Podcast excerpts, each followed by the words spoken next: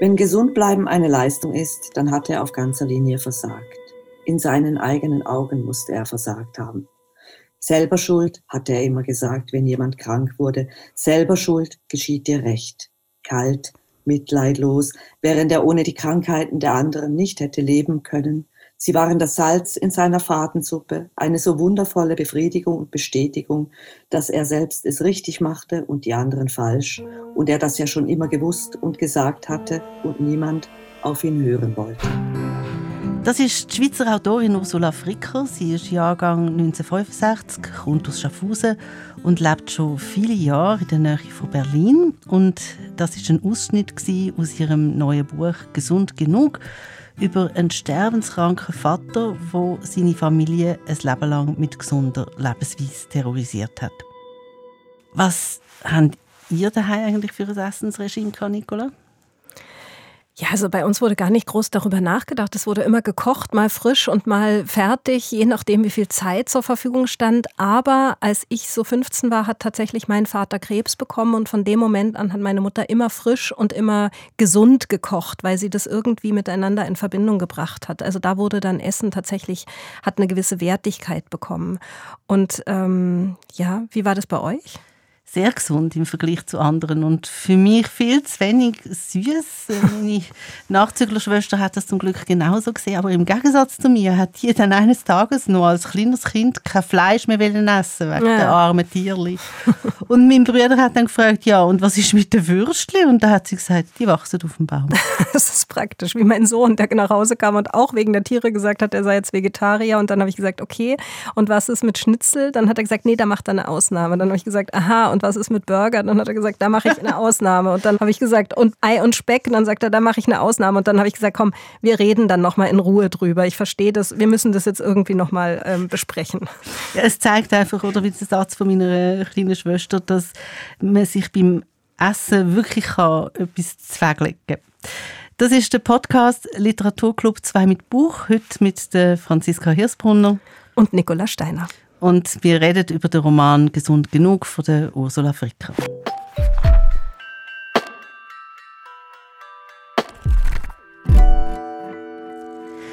Gesund genug erzählt, wie eine Frau, die schon ganz lange im Ausland lebt, zog in der Schweiz am Bett von ihrem Vater sitzt, wo super gesund gelebt hat und ausgerechnet an Darmkrebs stirbt. Es ist ein Roman über das gesunde Leben und der Terror, wo das kann bedeuten, über eine Selbstoptimierung, wo krankhafte Züge angenommen hat und es ist ein Roman, wo eigentlich in allem sehr aktuell ist.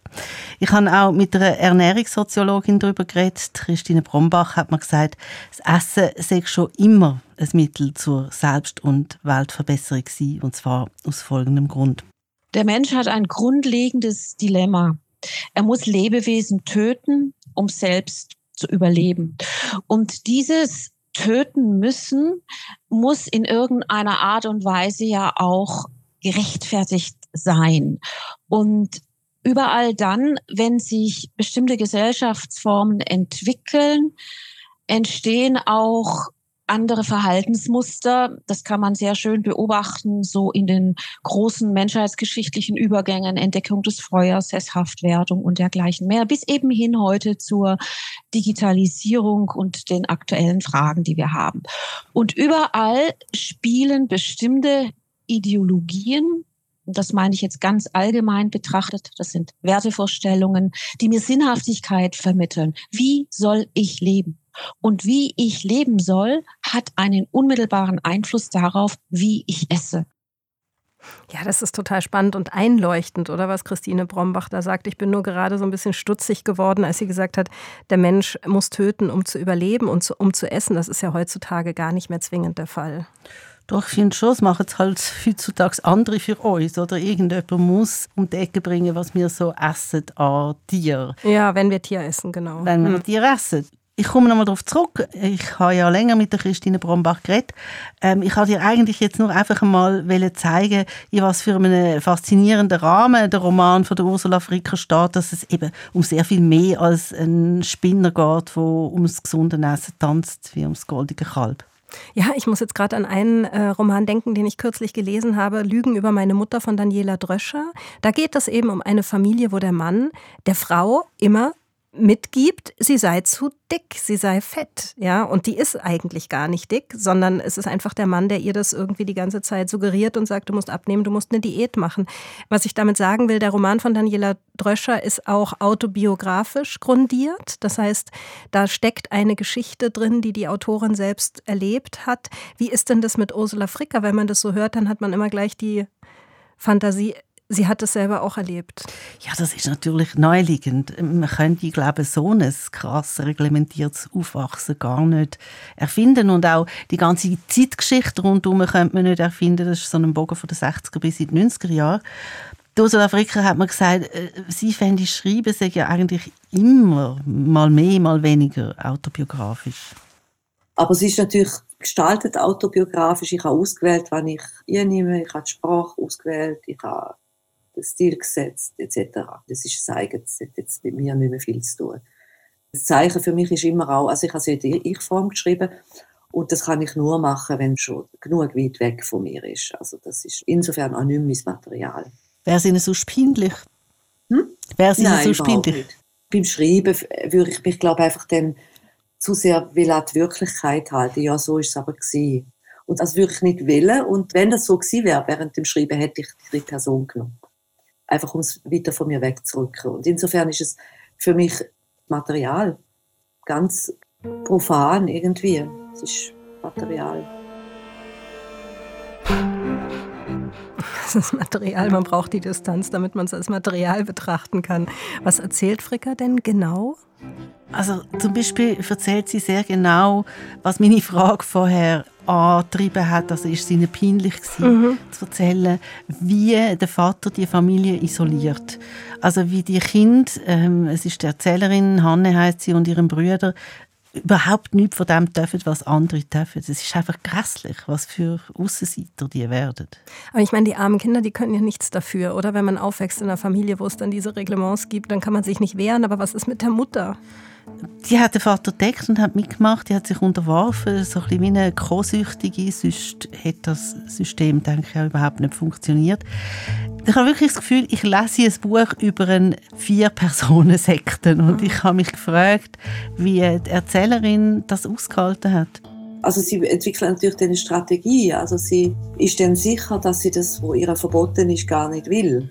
Also sie stellt sich vor oder lebt in der Illusion, dass sie das selber freiwillig gar nicht will. Es gibt eine Szene, wo sie eben nicht darf mit der anderen ins Schwimmbad, weil Chlor im, im Wasser ist und sie will gar nicht schwimmen. Und die anderen tun ihre Leid, wo müssen schwimmen. So, also das ist für sie offenbar eine probate Strategie, mit all diesen Verboten umzugehen. Aber insgeheim natürlich klar, also ich meine, wie soll es anders sein, als dass sie sie und ihren Brüder auch sehr darunter leiden, klar. Hm? Es ist ja dann fast erstaunlich, wie, also in Anführungszeichen, leicht ihre Falt sich in der normalen Welt, die nicht unter dem Regime von ihrem Vater steht, als 16-Jährige und später noch ein bisschen ältere zurechtzufinden. Wie auf eine Art ist sie wirklich wie ein Sektenopfer. Sie kommt raus Mhm. Und sie weiß ganz vieles nicht. Sie ist schon zum Teil extrem naiv. Mhm. Aber sie schafft es irgendwie dann doch sehr schnell auf ihre Füße zu fallen. Sie ist gut trainiert. Also dadurch, dass ihrem Vater so sehr, also es hat ja bei ihm alles von Stimmungen abgehalten, dass er hat können Ausbrüche haben oder hat können Schwiegephase einleiten. Und das hat von der ganzen Familie, insbesondere von den Kindern, erfordert, dass sie gelernt haben, den Vater zu lesen. Also, dass sie sehr gute Beobachter sind. Und jede kleinste Regung, also sei es irgendwie eine Ader, die an der Stirn hat angefangen zu pulsieren, oder also wirklich minimalste Regungen zu lesen und zu interpretieren. Und das hilft ihr später. Also sie nimmt anderen ein Beispiel. Also sie beobachtet andere dann, wo sie nicht mehr in der Familie ist und ahmt die zuerst nach. Also sie hat zuerst andere geschaut, wie machen es andere und nachher hat sie das nachgemacht und erst dann hat sie sich selber wie entwickelt oder ihre Identität selber entwickelt. Ist denn das, hat die Hanne auch können ein Kapital mitnehmen aus ihrer Art, wie sie aufgewachsen ist, mit einem Vater, der ums Essen so ein sektenähnliches System gebaut hat? Ja, ich glaube schon. Also einmal das, was ich vorhin gesagt habe, also die äh, enorme Beobachtungsgabe, also das ähm, ist, glaube einfach etwas, wo, aber jetzt nicht nur Tanne, sondern generell, glaube wenn man aus so einer Familie kommt, wo eigentlich alles davon abhängt, dass man Sachen früh genug erkennt. Das hat ihr sicher geholfen im Leben, im späteren Leben. Und dann auch, glaube ich, eine gewisse Resilienz. Also das ist eine Szene im Buch, wo, also der Vater ist, also nicht nur, was man quasi gegessen hat, sondern er ist auch ein fanatischer Velofahrer und hat Kind, also quasi schon klein, haben sie müssen den Berg fahren und er hat auch nicht duldet, wenn, wenn sie ihn mögen. Und über die körperliche Qual lernt man schon als Kind, glaube das auch zu überstehen, zu überleben, sozusagen. Und verschiedene Strategien zu entwickeln, wie man sich in Fantasieräume zurückzieht, wie man sich abgrenzt innerhalb von der Familie, also dass es Räume gibt, wo der Vater keinen Zutritt hat. Und ich glaube, das hilft einem schon später, auch im Erwachsenenleben. Das sind ja jetzt wie zwei Aspekte, oder? Das eine ist das, was du vorhin gesagt hast mit dem Sektenopfer, also dieser Aspekt der Ausgrenzung, ähm, das in Aufwachsen in einer geschlossenen Gesellschaft, das ist ja auch ein literarisches Thema, was diverse Male bereits in den letzten Jahren aufgegriffen worden ist. Ich denke jetzt mal an Unorthodox von mhm. Deborah Feldman oder von Anslata Roschal, 153 Formen des Nichtseins, das ist bei den Zeugen Jehovas, oder Emma Klein, ähm, wie hieß das, über die Manson Family The Girls. Genau. Also das ist das eine, aber das andere, was mich interessiert, ist natürlich dieses Leben im Zeichen der Gesundheit, oder? Dieses so gesund ernähren, das könnte einen auf der einen Seite irritieren, aber grundsätzlich verstehe ich das natürlich, dass man gesund leben will. Es gibt so die Hoffnung auf ein langes Leben. Man hat ja nur eins. Also ich gehe ja auch einmal im Jahr fasten, genau aus dem Grund, weil ich Jetzt unterm Jahr, ja nein, weil ich unterm Jahr normal lebe und mir denke, das ist eh alles so ungesund, die Schoki und der Kaffee und alles. Und dann muss ich wenigstens einmal dafür sorgen, dass ich wieder auf Null gestellt werde. Also ich denke, im Roman äh, von der Ursula Fricker, Gesund genug, ist das Tragische eigentlich, dass das, was du vorher gerade gesagt hast, über das gesunde Leben, dass das so total aus dem Ruder läuft. Mhm. Und dass der Vater wirklich spinnt Manisch. in dem, wie er mit Essen umgeht. Und ich würde gerne einen Ausschnitt aus dem Roman vorspielen. Das Setting ist eben die Tochter, die schon lange im Ausland lebt, ist heim in die Schweiz gekommen, ins Elternhaus, weil der Vater an Darmkrebs stirbt. Und jetzt geht es dem einen ganz kurzen Moment lang ein bisschen besser. Und Sie fragt sich schon, was wäre, wenn er jetzt aufstehen und würde Schokijoghurt von Migros im Kühlschrank entdecken. Also was ja nie hätte dürfen sein, oder? Solange es ihm noch gut gegangen ist. Und dann stellt sie sich vor, wie er sich wie üblich ins Morgen macht. Schweigend würde er beginnen, seine 30 Kürbiskerne abzuzählen, die 45 Sonnenblumenkerne, die 252 Brockenkörner. Mit der Handmühle würde er daraus seine Kruschka fürs Frühstück mahlen, alles in ein Glasschälchen kippen, 250 Milliliter Mineralwasser dazu, umrühren, zwei getrocknete Feigen oben auf, alles mit einem Teller zudecken und das Schälchen auf die Heizung stellen. Also wenn man ihnen da zulässt, dann spürt man, glaube ich, gerade sofort, ähm, was für ein sektiererisches Verhältnis der Vater zum Essen hat. Und die Tochter überlegt ja auch, an was es könnte liegen. Sie hat dann so verschiedene Ideen. Also sie denkt, es ist vielleicht ein Selbstheilungsversuch. Der Vater kommt ganz jung schwerstes Asthma über und grausiges Rückenweh. Also es wäre so eine Möglichkeit, halt wirklich etwas zu tun für sich selber. Und dann ist er ja auch so ein bisschen ein, man kann nicht sagen ein verkannter Künstler, aber ein Mensch mit einer künstlerischen Ader, wo die nicht ausgelebt hat und wo dann ein Leben lang in einer Silberschmiedefabrik, also weiß nicht, bei Jetzler oder so in Schaffhausen, ja. wo die wunderschönen Tee und Kaffeekannen aus Silber mit dem Ebenholzgriff gemacht werden, gekrampft hat. Und so ein Theater mit dem Essen ist ja wirklich auch eine Möglichkeit, sich eine Bedeutung zu geben. Aber eigentlich scheitert man mit seinem Deutungsversuch als Leserin und Leser und der Tochter geht es ja ähnlich. Warum ist das so? Mhm. Warum kann sie nicht sagen, ja, der Vater ist so und so gewesen, wegen dem und dem? Also ich glaube, das kann sie schon, also sie tönt es ja an, äh, in der gegen das Ende vom Buch, also beziehungsweise ist das vielleicht eine grosse Klammer. Also er kommt ja aus kleinbürgerlicher Arbeiterfamilie, also seine Herkunft ist nicht sehr glamourös, wird ein Silberschmied und ich glaube, für ihn ist das Stoßen auf die Lebensreformbewegung so eine Art wie eine persönliche Revolution gewesen. Und es hat sehr viel mit Abgrenzung, also im Grunde genommen hätte er nie das Gemeinsame wählen, er hätte immer das Trennende wählen. Die Nachbarschaft von der kurzen Passage, die ich jetzt vorhin gelesen habe, die Entwicklung ist ja so gewesen, dass nachher immer mehr, also in der Mikro hat es plötzlich Bio-Sachen zu kaufen gegeben und man hat nicht mehr dürfen rauchen im Zug und so etc. Also was für ihn früher alles ein Problem war. Und wenn er heute das würde sehen, würde er sich nicht freuen darüber, sondern es wäre für ihn ein Grund, sich einen anderen Ausdruck von Abgrenzung zu suchen. Ja, also irgendwie verstehe ich es immer noch nicht, die Abgrenzung und die Trennung. Das ist aber nur so ein psychologisches Ding, was man vielleicht auch gar nicht erfassen muss, oder? Es geht ja auch um die Darstellung dieses Szenarios oder dieses Settings. Was ich aber interessant finde, ist, auch wenn es so wahnsinnig extrem ist, und ich meine, die Passage, die Ursula Fricker da gelesen hat, ist ja wirklich grotesk. Ja. Aber es ist ja doch, es erinnert mich sehr an heute, wenn man sich überlegt, die einen nehmen keine Milch, die anderen essen vegan oder vegetarisch, es gibt Intervallfasten, es gibt Dry January. Man muss die ganze ganze Zeit fragen und was esst ihr noch und was esst ihr nicht mehr und so weiter. Also im Grunde genommen klingt ganz vieles an von dem, was in meinem Bekanntenkreis echt auch stattfindet, bloß halt nicht sozusagen in dieses Extrem gedreht, ja. Absolut. Und das ist jetzt auch die Stelle, wo ich nochmal möchte auf Christine Brombach zurückkommen. Sie ist Ernährungssoziologin und Professorin am Institut für Lebensmittel- und Getränkeinnovation an der Zürcher Hochschule für angewandte Wissenschaften in Wädenswil. Sie hat ein ganzes Panorama vor mir ausbreitet im Zusammenhang mit Essen, als Selbst- und Weltverbesserung und übrigens auch, also du könntest es in dem Sinn wirklich hören, Nicola.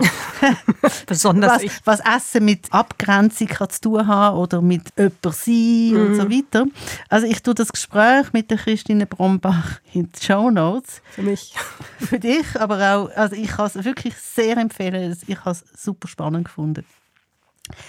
Sie hat den Roman von der Ursula Fricker gelesen und sagt über das ganze Sexessen immer prägt von einem Dilemma. Am Anfang von der Menschheit eben, dass man töten musste, um zu leben. Und dass jetzt aber auch so ein Hardcore-Vegetarier wie der Vater in Gesund genug noch nicht fein raussage, weil man auch Pflanzen könnte als Lebewesen bezeichnen. Das mhm. ist dann vielleicht der nächste Trend und wie es um mehr ging als nur um den Fleischverzicht. Hinter dem Vegetarismus steckt ja letztendlich die Frage, wie lebe ich richtig? Und das bringt mich eigentlich zu einem Aspekt, den ich ganz spannend finde, weil es eben in der griechischen Philosophie schon angelegt war, dass man hier von der Dieta gesprochen hat. Also Dieta, aus der sich unser heutiger Begriff Diät ableitet, bedeutete eigentlich eine ganzheitliche Lebensweise. Und dazu gehörten verschiedene Aspekte, die miteinander verknüpft waren, um eben eine richtige im Sinne der damaligen Denkweise, also der Lebensweise, die jetzt im Eukos, im politischen System konform war, zu führen. Und dazu gehörte das Wachen und das Schlafen, das Ausscheiden, die Emotionen und das Essen. Und dann sieht man schon, dass der Dieta-Begriff, also die gesamte Lebensweise mit umfasste, viel, viel breiter angelegt ist, als wir das heute mit einer Diät im Alltagsgebrauch beschreiben. Ich meine, auf der anderen Seite ist die Frage, geht es ums richtige Leben und man ist gesund und ernährt sich gesund und lebt gesund etc. Oder geht es ums gute Leben? Weil wenn ich mir vorstelle, am Ende eines Lebens blicke ich auf mein Leben zurück und frage mich, Was wie war das Ja, nein? Entschuldigung, dann, Meine dann ist es. Nein, nein, eben. Dann ist es der Genuss, wenn ich, wenn ich gefastet habe. Das Schönste daran ist doch, dass man endlich wieder essen und trinken darf. Also dann möchte ich doch am Ende eines Lebens darauf zurückblicken und sagen, ich habe gut gelebt und das geht eher Richtung Hedonismus und nicht Richtung Enthaltsamkeit. Also das ist etwas, was, was mich so ein bisschen irritiert. Ja, was irritiert dich jetzt genau? Dass der Vater, also wenn es ums richtige Leben geht, dass die Entscheidung für ein gesundes Leben in diesem starken Maße fällt, oder? Ja, aber das ist genau die Spur auch von dem Roman oder das sind die zwei Vektoren. Also der Vater lebt gesund und zwar nicht achtsam gesund, das wäre ja schon mal etwas. Dort hätte vielleicht auch Genuss ein bisschen Platz, weil es gibt ja auch gesunde Sachen, die fein sind, sondern der lebt krankhaft gesund. Und ich finde, man weiß nicht recht, warum er jetzt dermaßen krankhaft gesund lebt, weil die Ursula Fricker hat ja mal gesagt, also die Reformbewegung, die er entdeckt hat als junger Mann, das ist ein Erweckungserlebnis gewesen. Das hätte ihn ja können glücklich machen, aber es hat ihn eigentlich in etwas hineingetrieben, wo die Welt immer enger geworden ist. Und wenn er dann so richtig in die Enge getrieben worden ist, dann hat es gefährlich werden. Also das ist wirklich nur ganz fein angetönt, aber ich bringe es jetzt doch als ein Beispiel, wo der Lehrer einmal darauf besteht, dass es für die Kinder für einmal keine extra Wurst gibt. Und ja, du Das musst Wort. jetzt nicht lachen. Nein, extra Wurst darfst du in dem Zusammenhang natürlich nicht benutzen. Doch. Dass auch sie müssen zur obligatorischen schulärztlichen Untersuchung steht im Raum, dass der Vater sich oder das Kind töten können. Aber warum? Was, also warum? Das ist wie die Eltern, die die schulmedizinische Krebstherapie für ihr Kind verweigern. Was ja mehr Nach- als ideologisch dann. Das ist wirklich grotesk krankhaft, oder? Also da sind wir in, in einem Krankheitsbild drin. Ja, und Ursula Fricker braucht das Wort fürs Krankheitsbild in ihrem Roman Gesund genug tatsächlich auch einmal Orthorexie. Das ist das übertriebene, gesunde Essen, das einem dann krank macht. Und ich habe der Ernährungssoziologin Christine Brombach erzählt, dass Ursula Fricker findet, dem Vater sein Essverhalten hätte etwas zu tun mit seinem übersteigerten Geltungsbedürfnis und dass ich dann wiederum finde, das passt ja eigentlich perfekt in unsere Zeit, oder? Mit der ganzen Selbstdarstellung in den sozialen Medien. Also Essen als eine Möglichkeit, jemand zu sein oder wie in der Anorexie nicht essen als eine Möglichkeit, jemand zu sein. Na gut, Kafkas Hungerkünstler weiß Stimmt. das ja auch aus. Und wenn man noch weiter zurückgeht, war Louis XIV auch einer, der eben ein Schauessen aufgebaut hat, um seine Macht zu demonstrieren. Also dieses Schauessen und Demonstrieren ist nichts Neues. Aber diese Option zu sagen, ich verweigere das Essen oder ich demonstriere mit dem Überfluss, den ich habe, war nur einem Bruchteil der Menschheit vergönnt. Nämlich denjenigen, die darüber die Macht hatten, das zu tun. Und das haben sie auch damit ausgenutzt, den anderen zu verdeutlichen und ihre eigene Sichtweise auf alle anderen dann zu übertragen und das aufzuzwingen. Und das ist, denke ich, heute ein innerer Zwang geworden. Also der äußere Zwang, der durch die schiere Überlebenskämpfe und die Nahrungsknappheit, die die Menschheit ja eigentlich bis, ja, bis nach dem Zweiten Weltkrieg und in vielen Bereichen der Welt heute immer noch malträtiert, das sind doch bei uns in unserer Überflusssituation innere Zwänge geworden. Das ist, denke ich, ein Novum. Das meine ich, ist sicherlich auch etwas, was neu ist und was in dieser Geschichte auch so pointiert aufgemalt wird, dass dieser innere Zwang eigentlich dann zum Zwang auch auf andere wird. Und letztendlich geht es um Macht. Die Macht A über das eigene Leben und die Endlichkeit weil es ist ja quasi so die Verheißung, damit lebe ich immer, ich bin besser als die andere, ich besiege Krankheit, ich besiege Schwächen, aber auch gleichzeitig die Macht über andere, die gefälligst das zu ihrem Guten oder wie auch immer auch praktizieren müssen, wenn sie denn Nutznießende dieser Überwindung der Endlichkeit erleben wollen und das unter meiner des Vaters Anleitung. Also für mich ist das eigentlich so ein bisschen wie eine Quintessenz von der Ursula Fricker, ihrem Roman Gesund genug, was Christine Brombach jetzt da gesagt hat. Ja, und das ist wirklich faszinierend und ungeheuer aktuell, oder wenn man sich das Thema also letztendlich anschaut. Aber Literatur ist ja mehr als nur Thema, also es ist ja auch immer Form. Wie ist denn das formal gemacht? Das Buch hat zwei Ebenen. Erinnerungen, hauptsächlich an die Jugend und die Gegenwart, wo Tanne viele Jahre später im Elternhaus neben dem Bett von ihrem sterbenden Vater sitzt. Das ist ineinander montiert bis in die einzelnen Szenen. Also wenn Tanne zum Beispiel ihre erste Wege in Berlin bezieht, geht in so einer Szene alles durcheinander, dass sie zuerst das Haus nicht findet, Gedanken, Erinnerungen, wie ein Wegegenoss einen türkischen Kaffee für sie kocht, das hat sie noch nie getrunken, was sie redet. Und dann wird die Szene geschnitten, indem der Wegegenoss sagt, und jetzt umrühren. Also für mich ist das mhm. wie eine Metapher für mhm. den Hanne ihren Neustart. Einmal rühren, vielleicht kommt es mhm. ja gut und der feine Witz, der gefällt mir total gut.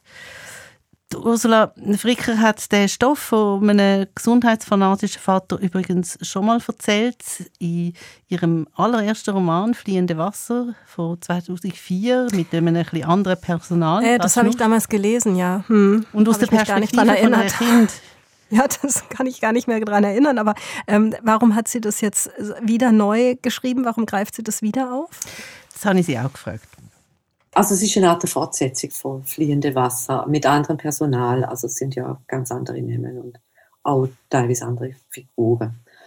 Und warum ich sie nochmal erzähle und warum gerade jetzt, 2020, also die Corona, Anfang Corona, habe ich mit dem Buch angefangen und das ist aber schon natürlich lang in meinem Kopf gewesen. Also einmal die Sache mit dem Darmkrebs bei einem Gesundheitsfanatiker, das ist einfach unglaublich. Und also ich versuche das einfach ein zu vermeiden und so, aber das ist natürlich äh, schon biografisch bedingt. Und das Zweite ist, der Roman spielt ja in die Ende 90er Jahre, wo Tante in Berlin ist und ihr eigenes Leben aufbaut, lebt mit Freunden.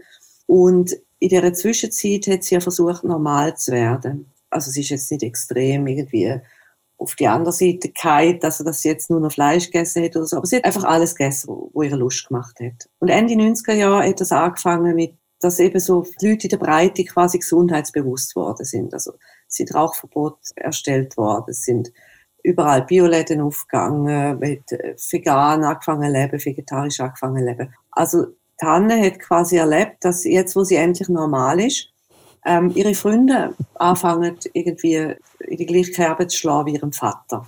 Und das habe ich einfach einen interessanten Bogen gefunden. Das hat mich interessiert, wie Hannes Freunde quasi denn das begründet, ob eben auch die Abgrenzung da eine Rolle spielt, was sehr oft der Fall ist. Das hat mich selber interessiert und ich habe selber viel gelernt während dem Schreiben. Ja, also das wäre so meine Antwort. Das glaube ich. Ursula Fricker hat viel gelernt, aber Franziska, du, was nimmst du mit? Also einerseits äh, die Atmosphäre und andererseits die Genauigkeit vom Erzählen. Ich kann ein Beispiel geben, wo die Erzählerin Popmusik entdeckt. Da lässt sie amigs Nacht heimlich und muss dann immer rausstütteln, um aufs WC zu gehen, damit der Vater nicht merkt, was sie da treibt. Und irgendwann muss sie einfach. Und wie Ursula Fricker beschreibt, was sie dann macht, damit der Vater nichts hört, das ist beklemmend auf der einen Seite und es ist einfach herzergreifend. Und dann kommt noch dazu, dass es eigentlich ganz ähnlich ist mit äh, der ganzen Szene, wo am Bett vom sterbenden Vater spielt. Bei aller Wut und Befremdung und Enttäuschung gibt es halt doch auch Liebe.